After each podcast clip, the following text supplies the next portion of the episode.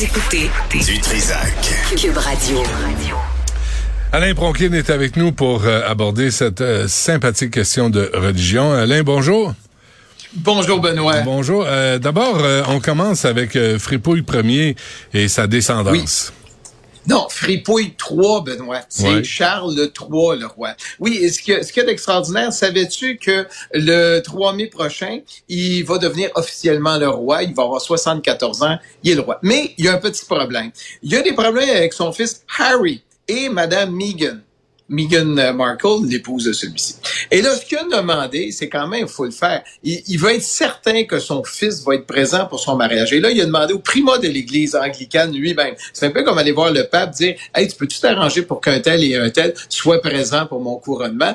Et en plus, euh, le primat, c'est lui qui a euh, béni, c'est lui qui a fait le mariage de Harry et de Markle en 2018. Alors, toute la presse britannique est là-dessus. Est-ce que Harry va être présent. Et juste pour te rappeler un petit souvenir, Benoît, euh, mais peut-être que oh non, t'étais comme moi, t'étais pas né à cette époque-là. Quand Madame Elisabeth est devenue reine en 1953, savais-tu que 75% des Britanniques écoutaient la télévision pour voir son couronnement? Mhm. Il y a eu 20, et là, il y a de la pression, 27 millions de Britanniques qui avaient écouté son, son couronnement. Est-ce qu'il va y avoir 27 millions de Britanniques cette fois-ci? Peut-être que oui, mais 75% de la population, c'est la, la, la barre est Mais, haute mais, atteindre c'est un événement aussi parce que c'était l'arrivée en même temps de la télévision. Fait que c'était un double événement, là. Puis euh, la Ouais. monarchie qui décidait de passer à la télé, c'était quelque chose. Oui, mais ça, ça s'en vient. Alors là, il y a une chicane, évidemment. Et comme il dit, euh, il y a une sorte, ils ont dit l'expression euh, never complain, never explain. Ça veut dire ne jamais se plaindre, ne jamais se justifier. Eh mais est-ce qu'il va être là? La question est là. Ouais, se plaindre, ça c'est une autre affaire. Allez voir le Oui. documentaire sur euh, sur Netflix là de Harry puis euh, Meghan, ça fait que ça se Ouais. plaindre sur leur propre sort, leur propre nombril. Euh, un mot sur l'avortement aux États-Unis, Alain. Oui, le, le, le, le conflit va, va redémarrer. C'est qu'on a posé une question à Joe Biden la semaine dernière. On a dit, est-ce que le pape ou les évêques américains sont contre le fait que vous vouliez financer l'avortement? Parce qu'on sait qu'aux États-Unis, suite au jugement qui a renversé Roe contre Wade, il y a un gros problème. Et là, M. Biden a dit, ben, pas de problème, on va les financer, les avortements, puis on va voir la réaction. Et il a dit, ben, le pape s'oppose pas, ni les évêques. Alors, les évêques sont montés aux barricades, là, ils ont dit, évidemment, ben, tous les démocrates qui sont en faveur de l'avortement, vous pourrez plus communier. Et ils ont dit non, on n'a pas le droit de financer à même l'argent des taxes des gens qui sont contre l'avortement. On peut pas commencer à financer les avortements. Actuellement, aux États-Unis, le fédéral va payer les, les, les avortements dans le cas où une femme a été violée, où il y a un acte criminel, euh, où il y a un danger pour sa santé. Mais là, Joe Biden veut l'ouvrir à l'ensemble de la population et ça va être à examiner de très près dans les prochaines semaines parce que ça va faire couler beaucoup d'encre aux États-Unis. T'es prévenu, Benoît. Je suis prévenu. Conférence de presse du pape François. Oui, le pape François, évidemment, il est allé en Afrique, il est allé au Congo, il est allé au Soudan Sud. Et qu'est-ce qu'il fait, le pape François, quand il revient? Ben, il donne des conférences de presse. Évidemment, il a parlé euh, de, de son voyage, de la guerre, des enfants qui sont, sont opprimés. Et il a aussi parlé, évidemment, de la question de l'homosexualité qui est revenue. Et là, on lui a redemandé, c'est quoi votre position claire sur l'homosexualité? Il dit, je veux pas que ça soit criminalisé. Mais d'autre part, il a signalé euh, qu'il faut accueillir les, les personnes à tendance homosexuelle. Fait que là, il est revenu sur une position beaucoup plus douce parce qu'on se souvient que la dernière fois, il avait dit l'homosexualité, c'est un péché. Parce que c'est des gens qui ont des relations sexuelles hors du mariage.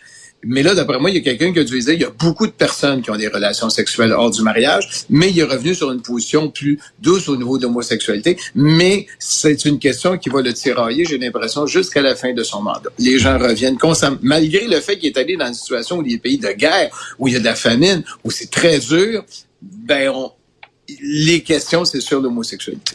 Des drôles de priorités, hein. Euh, tu veux nous parler de la cloche euh, de l'église de la Visitation à Montréal?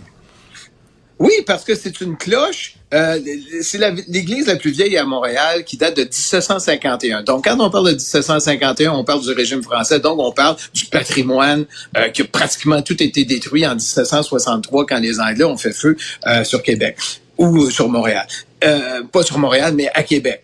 Alors, la cloche a disparu il y a 30 ans, puis on ne sait pas pourquoi.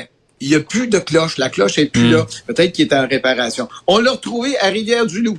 Ah ouais. Et le gars qui a acheté ça, ouais, ils l'ont découvert parce qu'il a essayé de vendre ça, ça s'est pas vendu. Ça a l'air que ça vaut peut-être euh, dans les six chiffres, dans les millions. Alors, le gouvernement a décidé de dire ça va devenir du patrimoine. À ce moment-là, le gars, celui qui l'a actuellement à Rivière-du-Loup ne peut pas s'en débarrasser. Mais là, la société historique de Hunsick Cartierville dit on veut l'avoir, notre cloche, ça fait partie de notre patrimoine de Montréal, on peut-tu l'avoir? Et là, l'imbroglio il vient de partir, mais quand même, on parle d'une cloche qui vaut des millions. Ah, euh, 1751, c'est le patrimoine. On peut pas commencer à voir notre patrimoine se promener à gauche et à droite. Déjà que depuis, on vient de découvrir que depuis 2010, c'est à l'abandon dans un champ parce que le gars dit non, moi, je veux tout vendre mon lot. Je veux pas juste vendre la cloche.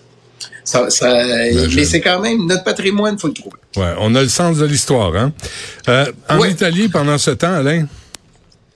Pendant ce temps, l'Italie qui est très fermée au niveau euh, des prêtres qui sont accusés d'agression sexuelle, ben là, on commence à voir les chiffres.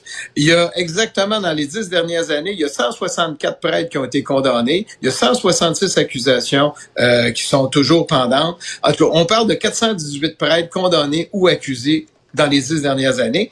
Mais ce qui est à souligner, c'est que les évêques sont protégés en vertu du concordat de 1920, quand on a fondé, quand il y a eu la, création du Vatican, les, accords de Latran. Eh bien, ils ne sont pas, écoute ça, Benoît, ils ne sont pas tenus de fournir aux magistrats ou à d'autres autorités des informations sur des personnes ou des faits dont ils ont eu connaissance en raison de leur ministère. Ça, ça veut dire j'apprends par mon ministère comme évêque que j'ai un prêtre abuseur, j'ai pas à le dénoncer. C'est quand même assez spécial, mais là, ça remue de plus en plus en Italie parce qu'on dit, écoutez, l'immunité des évêques et des prêtres, on va mettre ça de côté puis on va aller au fond des choses. Mais ça commence là en Italie. Bon, euh, et aussi euh, l'alimentation au Qatar.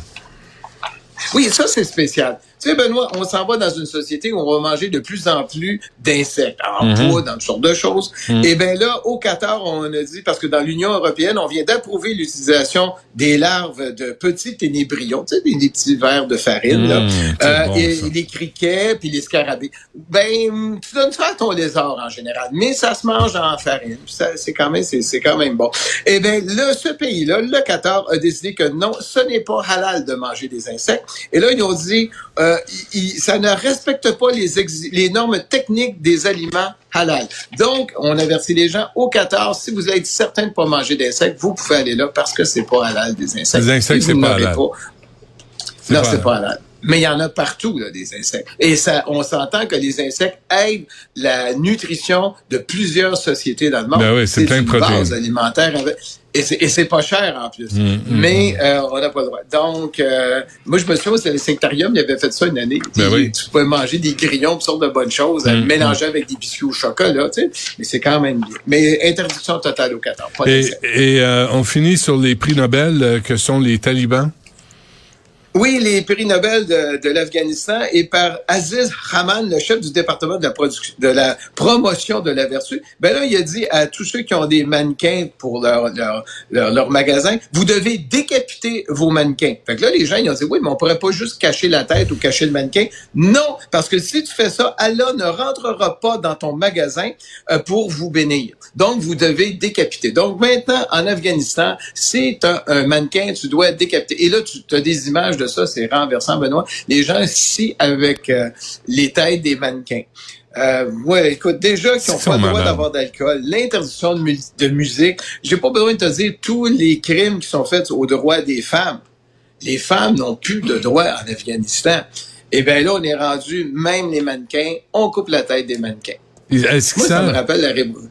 Euh, mais est-ce que ça, les hmm? mannequins, c'est juste des statues? C'est des mannequins. Mais c'est des représentations de l'être humain, puis c'est il faut couper ça. On peut pas représenter ça. Donc euh, pas de mannequin. Ça me rappelle la Révolution française quand tu coupais les, les, têtes de tout le monde un peu partout. Là. Et les vraies têtes, comme les vraies têtes, euh, Marie-Antoinette. Non, mais, et aussi les têtes. Alain, fais pas ça. Lance pas. C'est des imbéciles, les talibans, c'est des crétins, là, des, des, retardés. Mais lance pas l'idée, tu sais, tout à coup qu'ils se prennent à, à, vouloir couper la tête de, de femmes et de fillettes. On est, euh, on est à ça d'y arriver. Mais à ce qu'ils font aux homosexuels, c'est effrayant. Les sanctions qu'ils ont contre la, la communauté LGBT et on l'a vu dans l'État islamique. On, est à la limite, on est dans la barbarie. Là, euh, maintenant, là, un petit pied, un petit pied, oui, dedans. Ah, Alain, merci. On, un petit pied dedans. on se reparle la semaine prochaine. Salut. Oui. Bonne journée.